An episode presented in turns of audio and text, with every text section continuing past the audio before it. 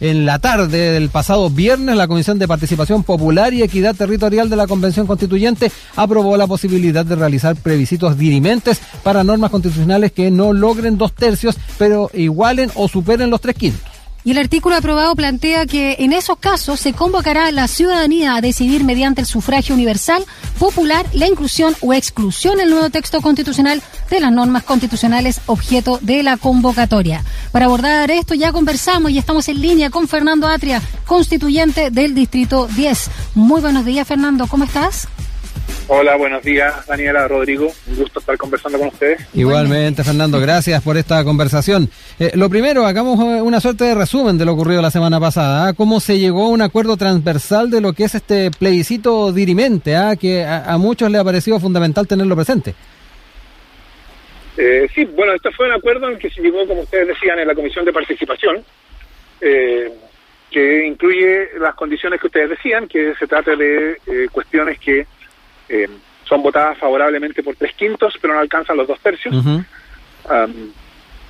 que después de eso la propia convención decide que son cuestiones de importancia suficiente para llevar un plebiscito, que ese plebiscito tiene las consecuencias que ustedes indicaron, eh, y una parte que también es relevante de, ese acuerdo es que eh, él reconoce que esa para, para realizar ese plebiscito es necesario que se realicen reformas legales y constitucionales que no corresponden que no son competencia de la convención.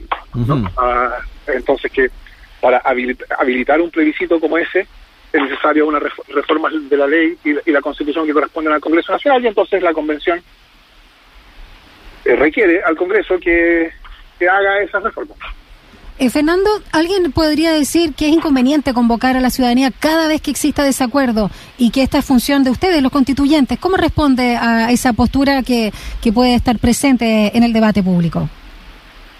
Mira, mi impresión es que, eh, eh, por cierto que eh, quien diga eso tendría razón. ¿Mm? no puede haber un plebiscito cada vez que sea que haya desacuerdo en la convención. Por eso yo creo que es importante que este acuerdo al cual se llegó ah, haya especificado con mayor precisión qué cosas podrían ser plebiscitables. Y se trata, por eso es importante decir, mm. se trata de cuestiones, no cualquier cuestión, sino cuestiones que han recibido el apoyo de tres quintos, o sea, 70% de los miembros de la convención. Y no todas las cuestiones que reciban el apoyo de, tres quintos, sino solamente las cuestiones que, después de haber recibido dos veces el apoyo de tres quintos, ah, son designadas por la propia convención a través de una decisión de, ella como cuestiones susceptibles de ser plebiscitadas.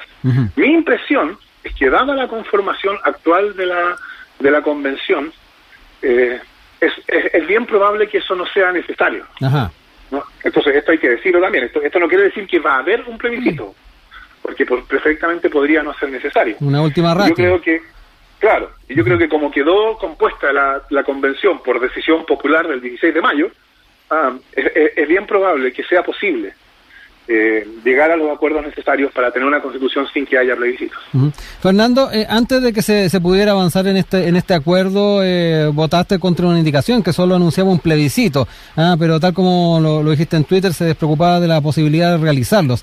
Ah, importante también ir aclarando cómo fue cambiando también esa, esa visión que tenías tú respecto a, la, a la posición inicial que había en torno a este tema. Bueno, hay una diferencia, creo yo, mm. entre proponer una indicación que diga todo lo que reciba mayoría absoluta, pero no tenga dos tercios, será plebiscitado. Y no, y no decir nada más eh, que, bueno, entrar en un proceso de diálogo con otros en la convención e ir construyendo en conjunto una alternativa que se haga cargo de los problemas, que, se, que llegue un poquito más allá, eh, en especificar cuándo ocurriría, qué tendría que pasar para que ocurra, cuáles son sus efectos, a qué condiciones legales y constitucionales tendrían que cumplirse para que eso pudiera realizarse. Todo eso es algo que se da en la conversación. En la conversación surge, bueno, mira, mi, mi preocupación respecto de un plebiscito es esta, la del otro es esta otra, vamos viendo si esas preocupaciones pueden son compatibles con que hagamos una propuesta común. Todo ese trabajo es un trabajo, creo yo, que tiene que hacerse antes de hacer una propuesta, porque si no, una propuesta que simplemente, por así decirlo, lanzada sin mayor eh, especificación, parece mucho más una propuesta pensada para ganarse el titular del día siguiente que para proponer una solución a un problema real en el funcionamiento posible de la convención en el futuro. Fernando Atria, constituyente del Distrito 10, nos acompaña a esta hora acá en Sintacos, en Corbata. Eh, en relación también a esta mirada eh, que señalábamos de esto de lo inconveniente, ¿no? Que podría eh, ser llevar a cada rato a la ciudadanía a votar cuando exista un desacuerdo o no se llegue, como usted también explicó, a estos dos tercios. Eh, usted dijo en una entrevista con Mesa Central que si la derecha tiene menos de dos tercios, no puede pretender tener una relevancia mayor que eso. cuéntanos cómo. Tiene menos de un tercio. ¿Cómo? Si tiene menos de un tercio. Ah, de un tercio, ya. bueno, es, exacto, de un tercio, no de dos tercios, tiene razón. ¿Cómo, ¿Cómo está ahí la situación también eh, con la derecha cuando también se ha ventilado de una mala forma, eh, no solo desinformación, sí fake news, sino una cierta revancha con este sector de las y los constituyentes de, de este bloque finalmente que representa el oficialismo? Y hablemos también cómo ven ellos esta situación, este, esta propuesta. No, mire, yo no le llamaría revancha. Yo creo que con, con, el, con el argumento actual, de que el argumento actual es la constitución debe ser una constitución que sea el resultado de un gran acuerdo y por eso tiene que considerar las posiciones de la derecha porque si no va a ser una pasada de máquina. Esa es la pregunta a la cual yo estaba respondiendo ayer, ¿no? eh, y yo creo que eso devela lo que en el Chile de los últimos 30 años siempre significó la idea de grandes acuerdos, porque grandes acuerdos no, no significaban acuerdos grandes, acuerdos amplios. Mm. Porque evidentemente eh, un acuerdo alcanzado por dos tercios mm. es un acuerdo amplio. ¿no? Eso es por definición. Sí. Eh, pero la, la idea de que la nueva constitución va a ser por dos tercios, pero aún así sería posible que no fuera un amplio acuerdo, sino que fuera una pasada de máquina, muestra que cuando ellos dicen grandes acuerdos, en realidad no quieren decir grandes acuerdos, quieren decir acuerdos con ellos. Durante los últimos 30 años, la idea de grandes acuerdos no es que los acuerdos sean grandes, es que los acuerdos incluyan a la derecha. Y entonces ahora la derecha se... Porque estos dos conceptos, por así decirlo, el de grandes acuerdos como acuerdos grandes y de grandes acuerdos como que incluyen a la derecha, ahora, como la derecha tiene menos de un tercio, están en conflicto, porque ahora es posible un acuerdo grande de, más de dos tercios que no incluya a la derecha. Y yo creo que eh, en esas condiciones el concepto importante, el concepto relevante para la estabilidad de la Constitución, etcétera, no es el concepto de acuerdo con la derecha. ¿Por qué, eh, ¿por qué tendría que ser ese el criterio? El acuerdo, el, concepto importante es que la Constitución sea un acuerdo suficientemente transversal que está garantizado por la regla de los dos tercios. Nada que no tenga el apoyo de dos tercios, que es una enorme exigencia, va a llegar a la Constitución. Y eso asegura no que la constitución va a ser la constitución que a la derecha le gustaría, por cierto, pero no, hay ninguna razón por la cual tengamos que nosotros aceptar que ese sea el criterio, sino lo que sí es segura que va a ser el resultado de un acuerdo suficientemente grande que le va a dar estabilidad y legitimidad a la Constitución. Sí, importante el, que traigas a colación ese concepto, Fernando, lo que tiene que ver con la legitimidad de la nueva Constitución, porque mm, poco a poco, a medida que pasan las semanas y pasan los meses, observamos la manera en que estaba funcionando también esta convención, que poco a poco, a pesar de que hay posiciones distintas sobre un tema en particular, por ejemplo, la posición que en un principio tenías tú sobre estos eh, plebiscitos dirimentes, se va llegando también a puntos en común y de alguna manera no solamente eh, avanzando en las comisiones, sino que a su vez eh, llegando a consensos que pueden también eh, ayudar a, arribar esta nueva Carta Magna en, un tiempo bastante más rápido del que se, pensaba. ¿Cómo también vas analizando esa, esa posibilidad que se ha estado dando de generar consenso? Sí, sí, yo creo que ese punto que hace Rodrigo es bien, bien, bien importante, porque ya ha habido varias indicaciones mm. de que a pesar de que eh, de que hay distintas visiones en la convención. Eh, y a pesar de que en la convención o fuera de ella a veces se han expresado de maneras no muy corteses, por así decirlo, eh, hay espacio para ir construyendo eh, un acuerdo suficientemente amplio como para dar una nueva constitución. Y claro, tú mencionabas algunos casos. Hagamos una lista de cuándo esto se ha notado. Primero, la, la declaración sobre los presos de las revueltas que fue hecha el, ¿cuándo fue? El 4 de julio, 4, 5, 6, 7, 7 o el 8 de julio, ¿no? El jueves de, aquel, de la primera semana.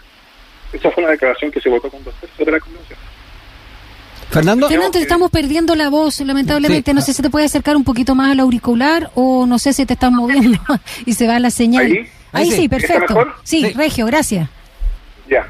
Eh, yo decía, el, acuerdo sobre los pesos de la revuelta fue un acuerdo que fue logrado por dos pesos al principio de la convención.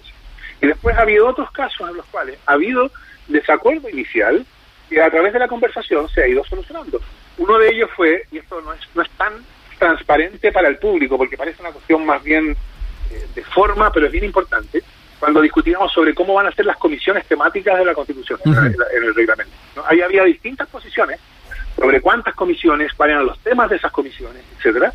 Eh, y, y, en la comisión de reglamento, en algún momento se suspendió la sesión de la convención para que hubiera espacio para conversar, y en esa conversación, de un modo sorprendentemente rápido, surgió una solución que dejó dentro de todo, satisfecho a todos.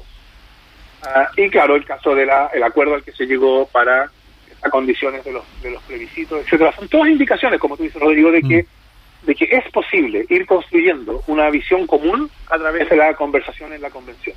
Y eso creo yo es una buena razón para estar optimistas. Por supuesto, habrá que ver. Uno no puede predecir el futuro. Por cierto, las cosas pueden también salir mal, pero tenemos algunas indicaciones de, de que la convención en ese sentido también funciona. Y si uno además, además de eso, toma en cuenta en estos casi dos meses de trabajo, lo que se ha avanzado. O sea, tenemos ya una propuesta de reglamento base.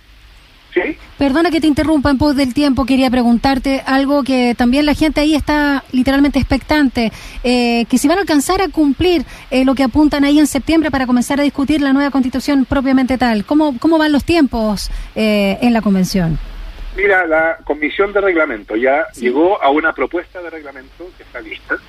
Esta semana vamos a estar trabajando, eh, añadiendo a esa propuesta las distintas eh, reglamentos sectoriales que han, que han surgido de las otras comisiones, como participación, como ética, como derechos humanos, Y todo eso va a llegar al pleno de la convención la próxima semana. Y entonces, desde la próxima semana comienza la discusión sobre el reglamento completo. Esa discusión debería durar, algunos dicen que va a durar probablemente dos semanas, yo creo que va a durar un poco más. Pero yo pensaría, yo tengo, yo creo, yo creo que es razonable pensar que esa discusión se va a dar y solucionar durante septiembre. Y si eso es así, eso quiere decir que terminaríamos septiembre con un reglamento ya aprobado. esto podrá parecer una cosa demasiado formal, pero es extraordinariamente importante. Si tenemos un buen reglamento, vamos a tener un buen proceso constituyente. Si tenemos un mal reglamento, vamos a tener un proceso constituyente con muchos problemas en el camino. Si tuviéramos un, buen reglamento, como yo creo que es el que va hasta ahora, si tuviéramos un buen reglamento aprobado a fines de septiembre, eso querría decir que a principios de octubre podría comenzar el debate propiamente constitucional sobre el contenido de la nueva constitución. Excelente. Y eso creo yo que sería un logro mayúsculo y, sería nos, dejaría una cantidad suficiente de tiempo para, para pensar para, ser muy optimista mm. respecto de la posibilidad de que dentro de los términos estipulados vamos a tener un proyecto de nueva constitución. Ah, eh, eh, así que yo creo que la cosa va bien expectada. Se ha avanzado rápido y se ha avanzado con eficacia y espero que se siga haciendo así. Fernando Atria ha estado con nosotros esta mañana, constituyente del Distrito 10, eh, dialogando con nosotros. Fernando, muchas gracias, que tengas buena semana y estaremos bien atentos a lo que sigue pasando en la convención. Gracias, Fernando. Muchas gracias a usted y cuando quiera. Gracias. gracias chao.